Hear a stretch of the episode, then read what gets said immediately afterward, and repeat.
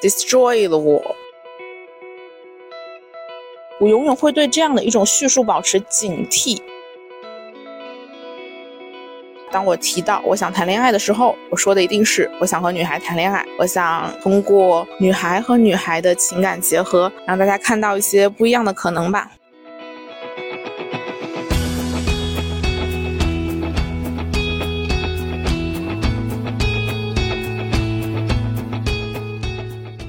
大家好，这里是拆迁计划，一档关注并记录年轻女性如何打破意识和行动上的束缚，不断向外拓展成长边界，向内探索主体性的播客。在拒绝任何限制的前提下，表达主播阿房关于女权主义、自由主义、反消费主义及其如何影响个人生活的思考。听到这里，大家应该都能非常明确的感受到我们的播客改名字啦！而且就在前几天，我已经把我们播客的头像、简介、名字都已经改掉了。这是一个全新的开始，当然并不是因为我的生活发生了什么变化，或者是我们的播客要有怎样的转型，而是我自己在录制播客的过程中，突然意识到了，突然明确了我的这个播客的定位以及我未来的发展方向，并且我不满意于曾经那个内倾性的、没有那么强烈攻击性的名字、头像以及它的简介。为什么呢？在我当时录完了那期我自己。及非常非常满意的和小蛮的对谈之后，包括像之前有一期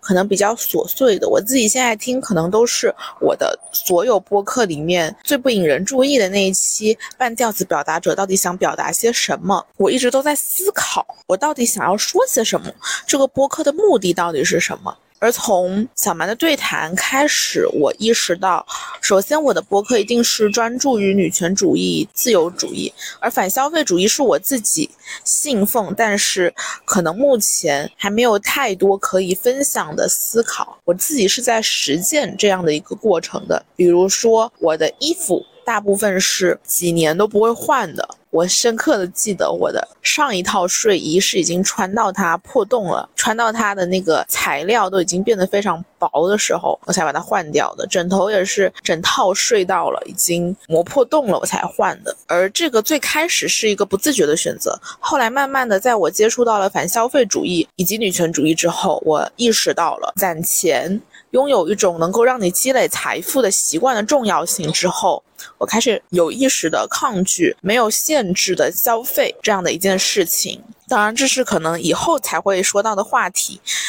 在录完那期播客之后，就像前面说的，我意识到了我的播客的定位还不够明确。它曾经是一个存放一位女性情绪、思考、感受的杂物间，存放。储物柜都是一种比较向内的东西，而我现在分析，我当时起这个名字，可能也不自觉的是在避免一些冲突。如果我的观点产生了矛盾，产生了误解，我可以说这只是我自己记录的一个平台。没有人可以对一个日记产生出太多的争辩吧？这可能也是在我最开始去做表达者的时候，为了让自己踏出表达那一步，做出的一些自我保护的行为吧。但是当我在这条路上行走了这么久之后，我觉得我已经可以自信的去面对更多不一样的东西了。更多表达带给我的，除了感动之外，可能需要我去掌控，需要我自己去调控的东西了。所以我希望这。个播客就像我我希望所有女性成为的那样，是公攻击性的、强壮的、勇猛的、一往无前的。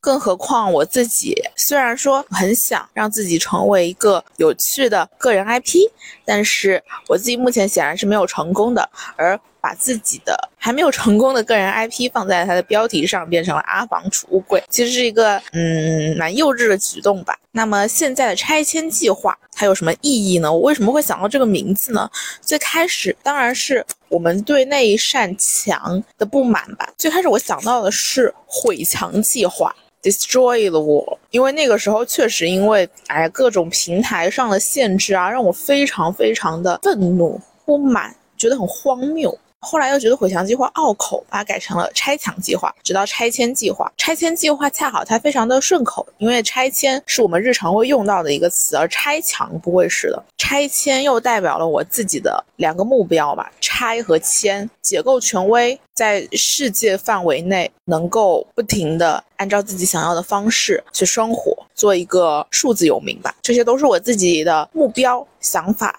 也是我希望能够在这个播客里面传达出来的东西，也是我希望这个播客能够慢慢的记录下的我自己的变化。现在我更多表达的可能是我思想上的观念上的转变，但是未来当我的生活发生大的转变的时候，我希望这个播客能有更多的记录的性质，希望大家能看到我在这里的播客。和我去国外去留学，去哪里哪里生活，希望能够给大家带来更多的不一样的东西吧。因为我自己非常期待的是一个非主流的成长路径，一个非主流的人生，把一个非主流的成长路径记录下来，让更多的人看到，不需要遵循的主流也可以生活的很开心，甚至更加开心。这其实就是互联网的天职吧。它应该要给这些不在主流范围之内的人很多的表达空间，让更多的人看到，让更多的人有信心、有勇气去追寻自己想要的生活吧。你得先看到，你才能去思考我能不能做到。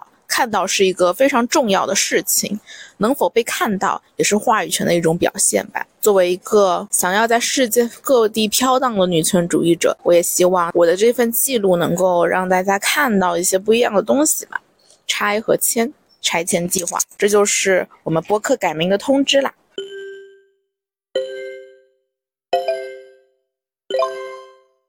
那我们就先进入正题吧。边缘人，我为什么会称自己为一个边缘人？大多数时候，我们去追寻的都是一个社会认可的。生活更加容易的中心地位，哪怕不是中心，它也应该是更多人承认的。我是什么时候开始成为边缘人的呢？在我还没有对自己有边缘人的认同之前。首先是我的同性恋身份觉醒了，在我很小的时候，大约是初中的时候，也就和我之前讲的自己的暗恋故事是差不多吻合的。也是在我自己的同性恋身份觉醒之后，我开始把目光看向身边那些可爱的女孩。那个时候呢，既然觉醒了，我觉得我自己是女同性恋了，那我自然就会去寻找很多关于这方面的探讨。这方面的观点，这方面的事实，那我自然就可以很明显的感觉到，女同性恋是一个边缘中的边缘的群体，它在大多数情况下都是不在人们的讨论范围之内的，你不会想象到。之前嘛，尤其是在我最开始觉醒的那个时代、那个时期，人们在讨论同性恋的时候，很难会想象到还有女同性恋这样的一个群体存在。而那个时候，我已经自己觉醒了。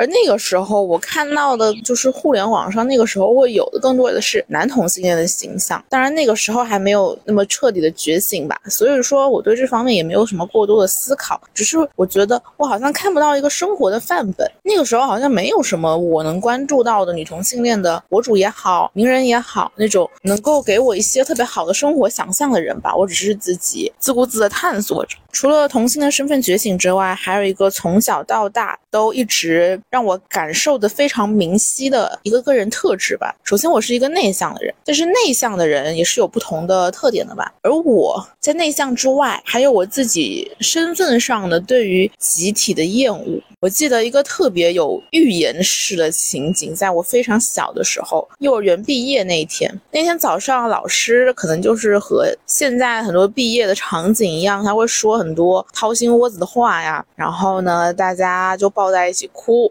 那个时候，全班的同学都在哭。这个时候，午饭了，那在大家哭就没有办法去把碗筷摆好。但是那个时候我没有哭，我就看着他们哭，但是我自己不知道为什么就是流不下眼泪来。最后是我和当时幼儿园班上另外一位男同学去帮老师把碗筷给摆好了。那个时候没有特别明显的意识到自己的什么不一样吧，但是现在想起来觉得还挺酷的。幼儿园的时候就已经学会冷眼旁观了，而在往后的各种各样的毕业旅程当中，我从来没有过那种对于一个环境、一个集体的留恋吧。比如说初中毕业的时候，我记得唯一比较感慨的。就是当时特别喜欢的物理老师，在给我们上最后一节课的时候，特别潇洒的背对着我们挥了挥手说再见，又或者是我中考完最后一科结束的时候，因为我们的中学的大门是在一个坡的坡底，那个时候我就走到了坡顶，那个时候不知道为什么突然回头看了一眼我的中学，然后发现那是我第一次在坡顶回头看它的大门。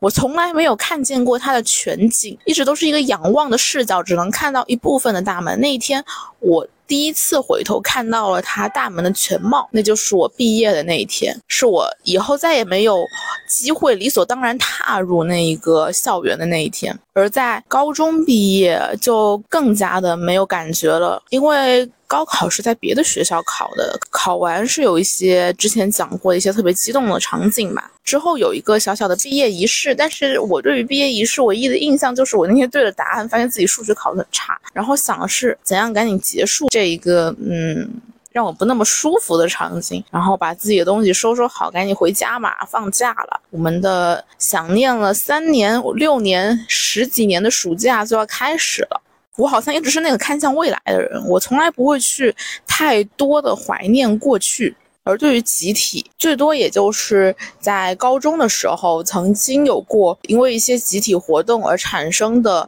我自己想想，可能是有点客气的那种集体荣誉感吧。就是当你和一群人花了一个月准备一个歌咏比赛，然后你们去参加了，成功了，大家欢呼，听着广播里面自己班级的名字，自然而然的会有一种可以称之为荣誉感的东西吧。但是呢，在那种强大的集体荣誉感的冲击之后，它在我身上没有持续太久。我还是选择把桌子搬到走廊上，远离人群的去学习。在我回忆往昔的时候，我也从来不会说我很怀念那一个中学。我永远觉得我是在怀念那一些人。一个中学并不值得我的怀念，尤其是在当我对高考制度有这样那样的不满之后，我对于维系这个制度生存的最。基本的一个框架，也就是中学，我是不可能产生有太多的感情的，我不会对他有过多的指责，他只是在做他应该做的事情，但是我也没有办法对他产生过多的情感。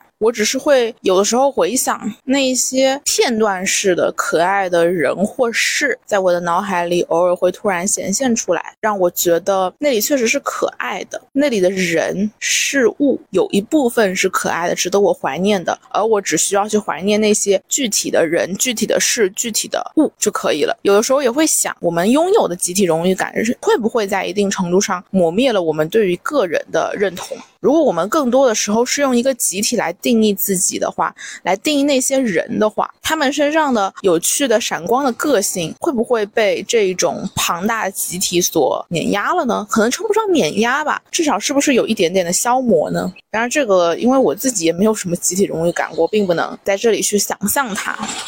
只是我自己一个小小的思考吧。再到女权觉醒嘛，女权觉醒也很显然是把我自己推向了一个更极端的地方了。女权在 现在的这个社会，一个非常有知觉的、主动的出击的女权主义者是非常少的，大部分都是像我在上期对谈里面讲的那种不自觉的女权主义者，就是她身为女性，她可能会感受到一些女性遭遇的不公，会有一定的愤怒，但是在这些事件的风潮过去之后，她们不会再去思考更多的东西，也不会去想造成这些。具体事件背后的社会原因是什么？我们真正要反对的是什么？婚姻制度。呃，恋爱男性到底是不是应该抛弃的？他们还是继续去谈他们的恋爱，可能以后也会走上那种结婚的道路。而女权主义者，真正自觉的女权主义者，像婚姻制度彻底的割席的女权主义者，女同身份的女权主义者，真的可能是这个世界上的少数吧。因为我对于集体没有什么荣誉感，因为我自己个人内向的性格，我也非常不喜欢抱团，不喜欢在网上进行一些团体性的交流吧。我一直觉得一个人。当他身处在一群一个团体之中的时候，他的智商就会骤降。就像我在参加那些无聊的集体活动之后，反而产生了荣誉感的状态一样吧。所以说，我一直避免让自己。太过于深入某一个群体。其实是听播客，我也从来没有加入过任何的听众群，因为首先我觉得它浪费时间，我不喜欢花太多的时间在网上聊天，我更希望和我自己喜欢的、认同的人在线下，或者是用一种比较长时间的交流来代替那种碎片化的、仅仅只是日常分享的那种形式吧。我现在似乎除了我的大学之外，我不隶属于任何的团体，除了自己女权主义者身份的认同之外，我也没有任何能够给自己下定义的一个标签。我不想要给自己贴上标签，不想要让自己成为某个团体里的一员，不想让自己成为哪个集体里的螺丝钉，而是选择自己去做一切一切的创作和表达的事情。融入一个集体是能够获得安全感的，但是这种安全感往往也是有代价的。你会在集体里面牺牲了自我的个性，做很多你不喜欢的工作，即使最终的产出是你希望的，但是你可能也会不得不去做那些你可能不太享受的工作。但是当我一个人在这里创作和表达的时候，我享受整个过程，它有好的也有无聊的，但是我创作出来的东西是完全属于我自己的。我选的歌，我挑。的封面，我起的标题，我想要给这个播客做上什么样的标记都可以，因为它是完全属于我自己的。我现在突然想要改名了，我就可以改名；我想要怎样和我的听众交流，我就可以怎样和我的听众交流。这让我感觉到一种完全独属于我自己的自由的感觉。即使这个自由需要我坐在电脑前面剪辑一整天的播客节目，我也非常非常的愿意，因为我的创作终于可以不受到任何的限制了。我终于可以不在意哪一期播客被下架了，哪一期播客被锁定了。我不用在意我表达的到底是正能量、负能量，是建设性的还是解构性的，无所谓。只要是我想的，我想说的，我就可以表达出来。这就是个人的好处吧。当你保持一个人的状态的时候，你是清醒的，你的表达欲可以得到完整的抒发。这也就可以引到我们的下一个话题了。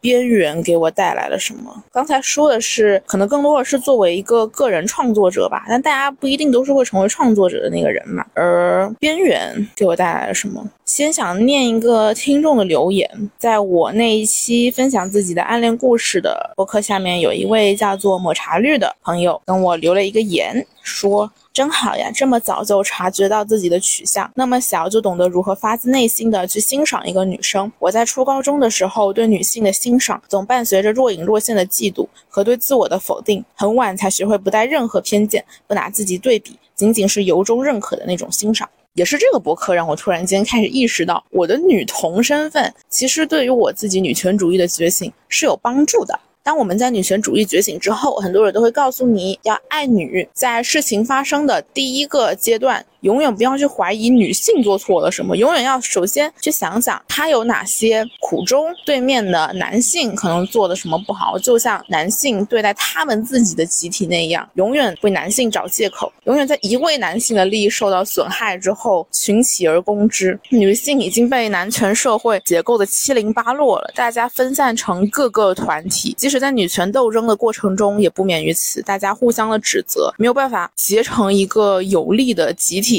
一致对外，做出我们应该有的建设性的举动。所以，经常有人倡导说我们要爱女，但是爱女这个。技能吧，也就是像这位听众说的，不带任何偏见，不拿自己对比，不把自己放在一个雌竞的语境之下去欣赏别的女孩。而我好像很早就已经学会了这样的一个举动，因为首先我没有参加雌竞的必要，因为我是女同性恋，这是我自己对自己自觉的身份认同。我无意去吸引任何一个男性，无意把自己放在婚恋市场上面估价。所以说，男性对于我来说。是一个跟我的生活完全没有任何关系的人。我只会在他们对我有用的时候和他们进行一些必要性的交流，比如说学习 Web 三、学习商业知识的时候，因为这个产业是男性占主导的，所以我必须去学习一些男性录制的播客、男性撰写的文章。但是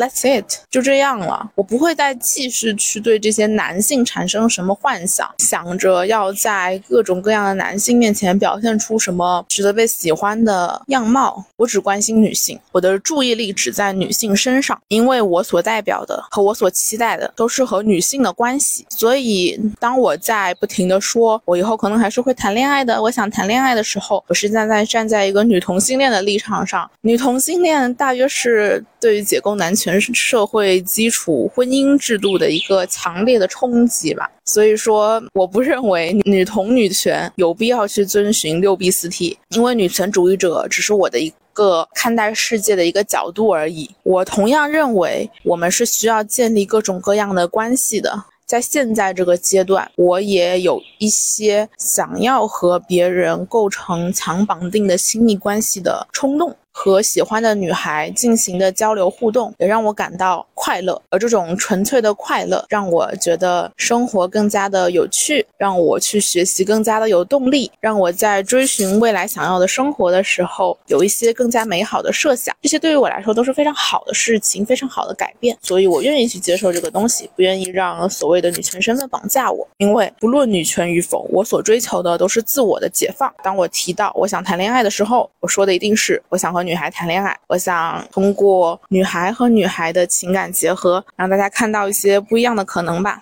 从解构异性恋婚姻的角度来看，我回过头看自己女同性恋身份觉醒的那一个阶段，我发现我好像。是自己在给自己创造了一个嗯趋向同性恋的环境吧，在这个鼓励异性恋的大环境之下，我不知道为什么自己莫名其妙的非常鼓励自己去成为了那个女同性恋。我去思考自己的性向，首先是我接触到了耽美同人亚文化这一个方面，所以说当我接触到这个之后，我自然而然的就会去反思，既然小说里面写他们可以是这样的取向，他们可以在自己长大之后突然醒悟到。自己喜欢的不是异性，而是同性。那我呢？我喜欢的是异性还是同性呢？那个时候，我会突然回想到一件事情，这件事情也是让我自己确定自己女同身份的一个重要的事件。我发现，在我自己非常非常小的时候，我会去玩那种网页上的小游戏。那个小游戏是以女性的暴露穿着，感觉是来吸引一些男性受众的。但是我特别的沉迷于那讲那样的游戏吧。而且后来我发现，我弟大概是和我当时相当的年纪的时候，他也会去找一些所谓的黄色影片来观看。那个就是我们性启蒙的时候吧。我就发现，当我在性启蒙的时候，我不自觉的、不受任何约束、限制、鼓励的时候，我首先是对于女性的身体感到了吸引力。所以说，当我想起那件事情的时候，我就猛然确定我是一个女同性恋者。而当我自己在确认了我是一个女同性恋的，时候，大家会发现，那个时候我并不是因为我喜欢上了某一个人啊，我自己的什么内心挣扎怎样的左右摇摆，然后最后确定啊，我是一个女同性恋，我喜欢他，并不是这样的，而是我自己去反思，反思到了一个具体的行为。之后做出的判断，而在我自己有了这个身份认同之后，我才开始去对于女孩有着不一样的情感。那个时候其实还是会喜欢男性也会有，喜欢女性也会有。那个时候还觉得自己是双吧，呃，但是后来慢慢慢慢的就发现自己的路就是越来越窄了。这个意义上的窄啊，就是我再也不会关心男性了，男性对我再也没有任何的吸引力可言了。只有女孩是我认为值得我去喜欢，而且对我有建立亲密关系那样子的。吸引力的吧，我们从小到大接触到的一种理所当然的观念，都是一定是异性恋爱，一定是异性恋结婚的。而往往我们要觉醒自己的同性恋身份，都需要有很长的一段路走。但是我为什么会早早的在这个异性恋洗脑异性恋的大环境之下，给自己创造出了一个小小的空间呢？我想，首先是我自己的自我意识觉醒的非常早，我很早就开始想要。探索自己到底是谁这样的一个问题。不仅如此，在我还没有接触到过多的恋爱方面、婚姻方面、对象方面的洗脑的时候，我对于自己的个人身份是始终是保持开放态度的。其实我那个时候朦朦胧胧的知道同性恋这个东西似乎不是一个会。会给你带来特别多顺顺畅道路的东西，也就是你未来可能会遭遇到非常非常多的指责、不顺畅之类的。但是呢，因为那个时候还没有太多的认知，所以外部环境的压迫对我来说并没有太大的影响，所以我可以在一个非常自然的环境之下去探索我到底喜欢哪一个性别吧。同时，我一直非常为自己感到自豪的一点，就是我对于各种各样的，哪怕是娱乐形式，都有一种深入探究的冲动。比如说，接触到耽美同人亚文化的人非常多，但是大家很少会把这个东西继续去深入的探讨，去探索什么同性恋的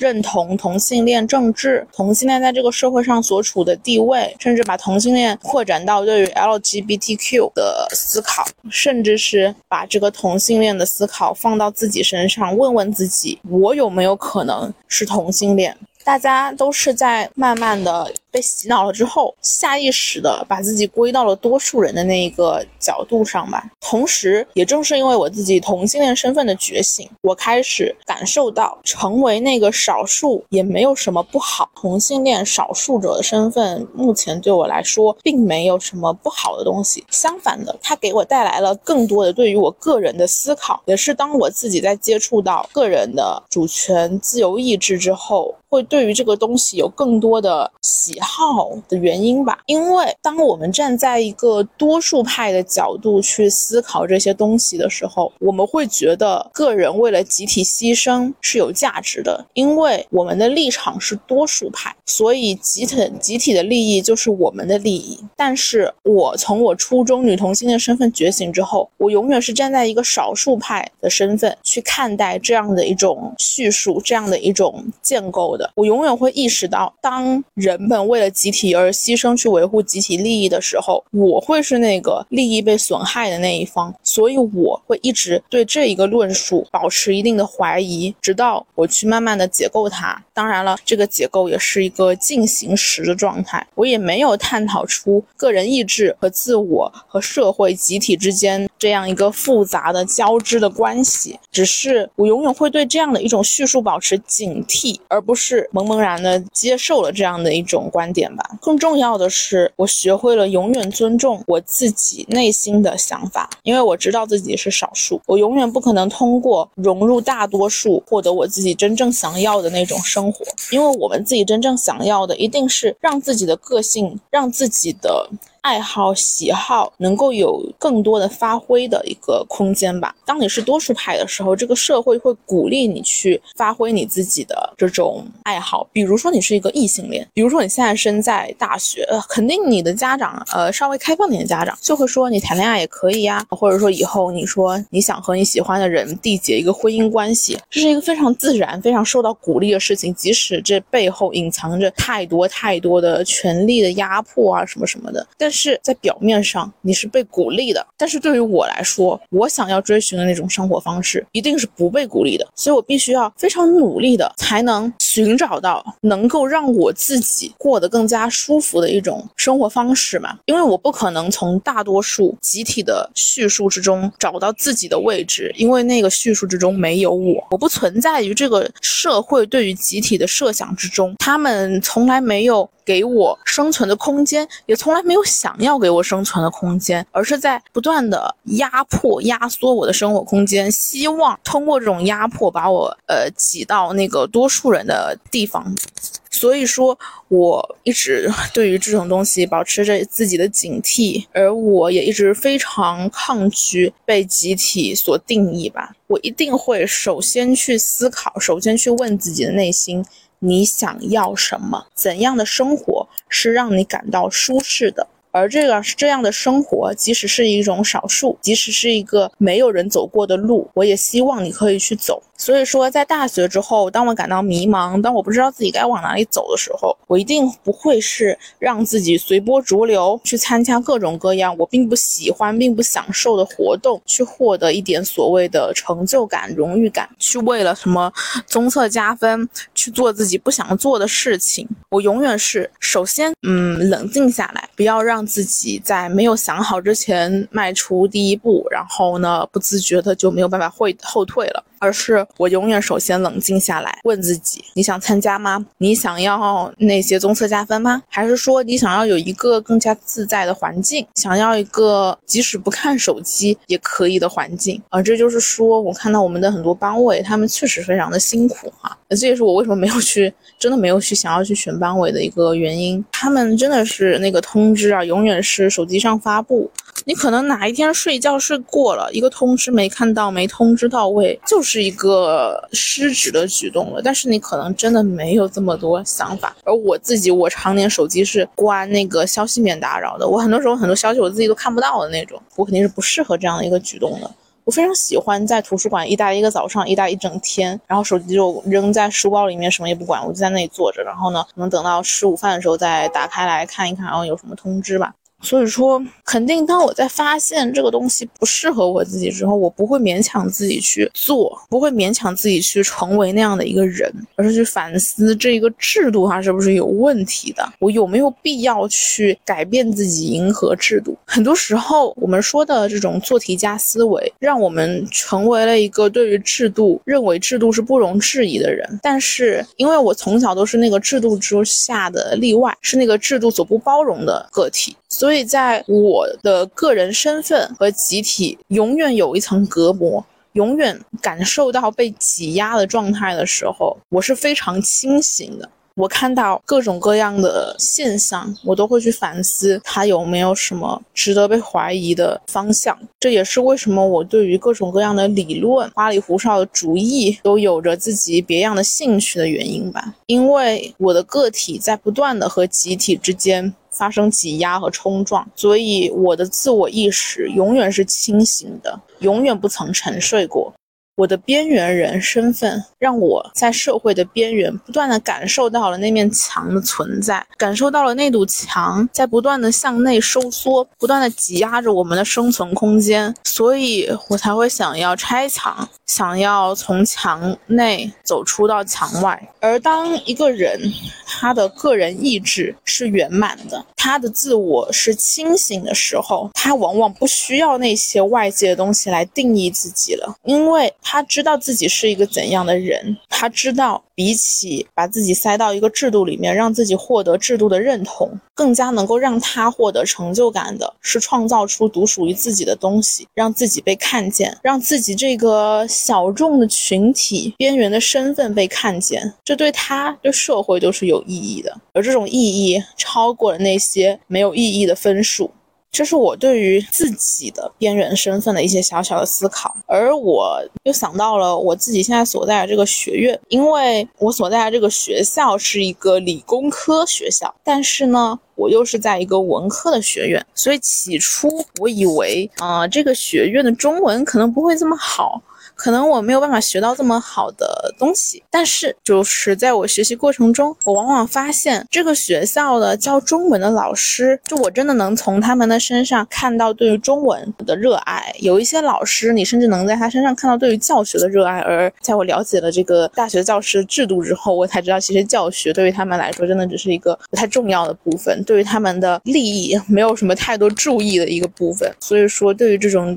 嗯倾注他们的。心血在教学方面的老师，我会觉得他们还是比较可敬的。所以说，我在这个学校其实生活的非常好，非常的开心。虽然这个学校有或多或少的不如意吧，但是呢，它有很多很多的讲座，能够通过线上邀请到各种各样的名师给我们讲座。可能是因为这个学校的老师觉得自己有一些方面没有办法给我们带来太多的启发，所以说他们会去请外面的老师给我们定期的去进行讲座，而且这个定期是一个非常非常频繁的程度，而且。在我们对于论文还没有太多了解的时候，他不会逼迫我们去写论文。而在我知道的很多的其他学校的同学里面，他们在大一的时候就要被要求要去写论文了。呃，同时他的大类。招生也不是那么的夸张。我们想要学，比如说我想要学中文，我即使是大类招进来的，我也不会说呃一直学不到自己想学的东西。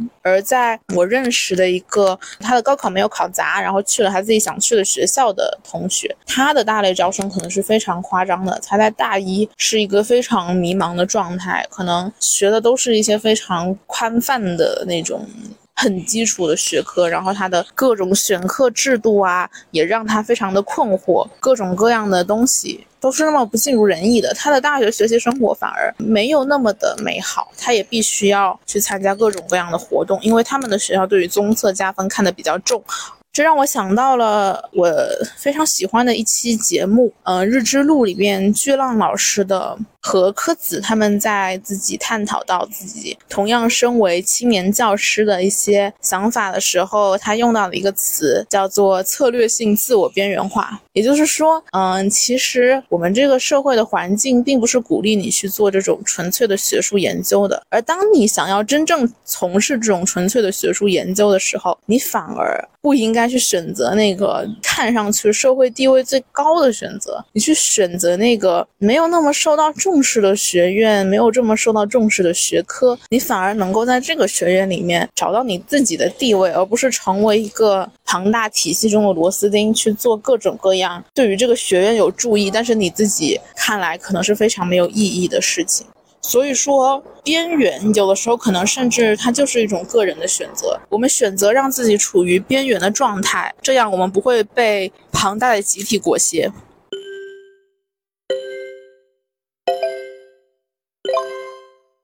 所以最后回到我们的副标题，谁来定义我？我们很多时候都会面临到这样的一个问题：我到底是谁？我们在自我介绍的时候，往往都会给自己贴上非常非常多的标签。而边缘的身份给了我非常非常多思考的机会，让我去探寻我到底是谁。而我在很早之前就告诉自己：You are what you create，你是你创造的东西，而不是你喜欢的东西。所以，当我下一次再介绍自己的时候，我希望自己不是说我喜欢这个，我喜欢那个，然后让大家根据这个喜好背后的刻板印象对我有一些印象吧。我也没有希望要用自己的爱好来标榜自己。我希望下一次我介绍自己的时候，我能说我创作出了一个还不错的播客，我写出了还不错的文章。如果你们想要了解我，我，请从我的作品当中去了解我，因为多少的标签，多少的爱好，都永远没有办法定义你自己。只有你创作的东西，才是真正的属于你自己意志范围之内的东西。勇敢的去创作，也是一个敢于让完整的自己去接受这个社会的评判的一种举动。也正是因为边缘，正是因为我永远没有办法用一个集体来定义自己，才让我有了机会去通过创作寻找自我定义的一个空间吧。当我处在边缘的时候，我永远能感受到疼痛，永远是那个敏感的人，所以我永远能够站在一个边缘的视角去看这个集体，去感受这个集体。边缘身份到底给予了我什么？它给予了我清醒的自我意识，以及对于生活的敏锐触觉。我永远会在集体和个人当中选择个人，永远会选择那一个少有人走的、没有人走的路，因为那从始至终都是我想。要的东西，也从始至终是我认为值得推崇的东西。我是边缘者，我永远为边缘而鼓掌、赞叹。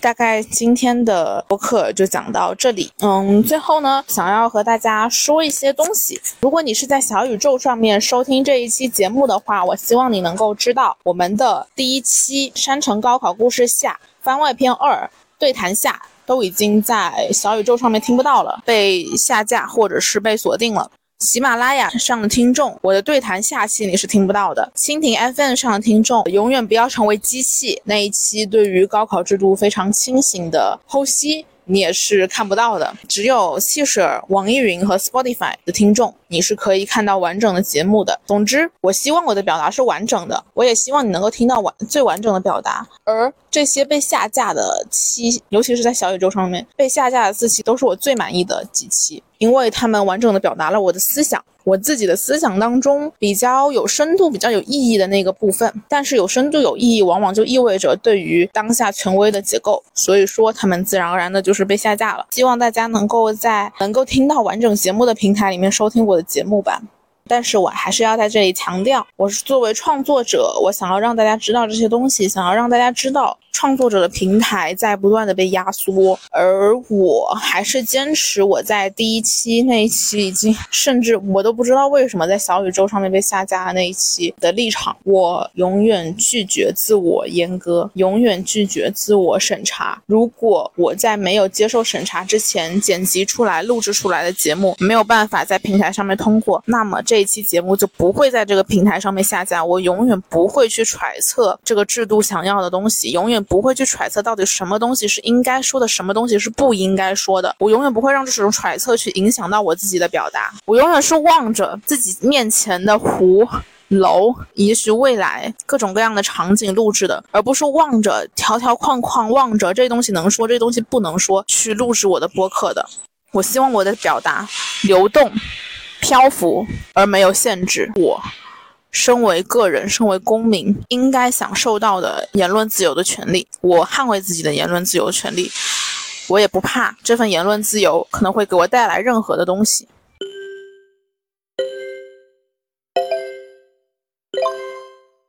那么这期节目到这里就结束了。这里是拆迁计划，关注并记录年轻女性如何打破意识和行动上的束缚，不断向外拓展成长边界，向内探索主体性的播客。欢迎在网易云音乐、喜马拉雅、小宇宙、蜻蜓 FM、Spotify、Apple Podcast 等平台收听本节目，留言与我交流。你的聆听让我的创作和表达更有意义。我们下期再见。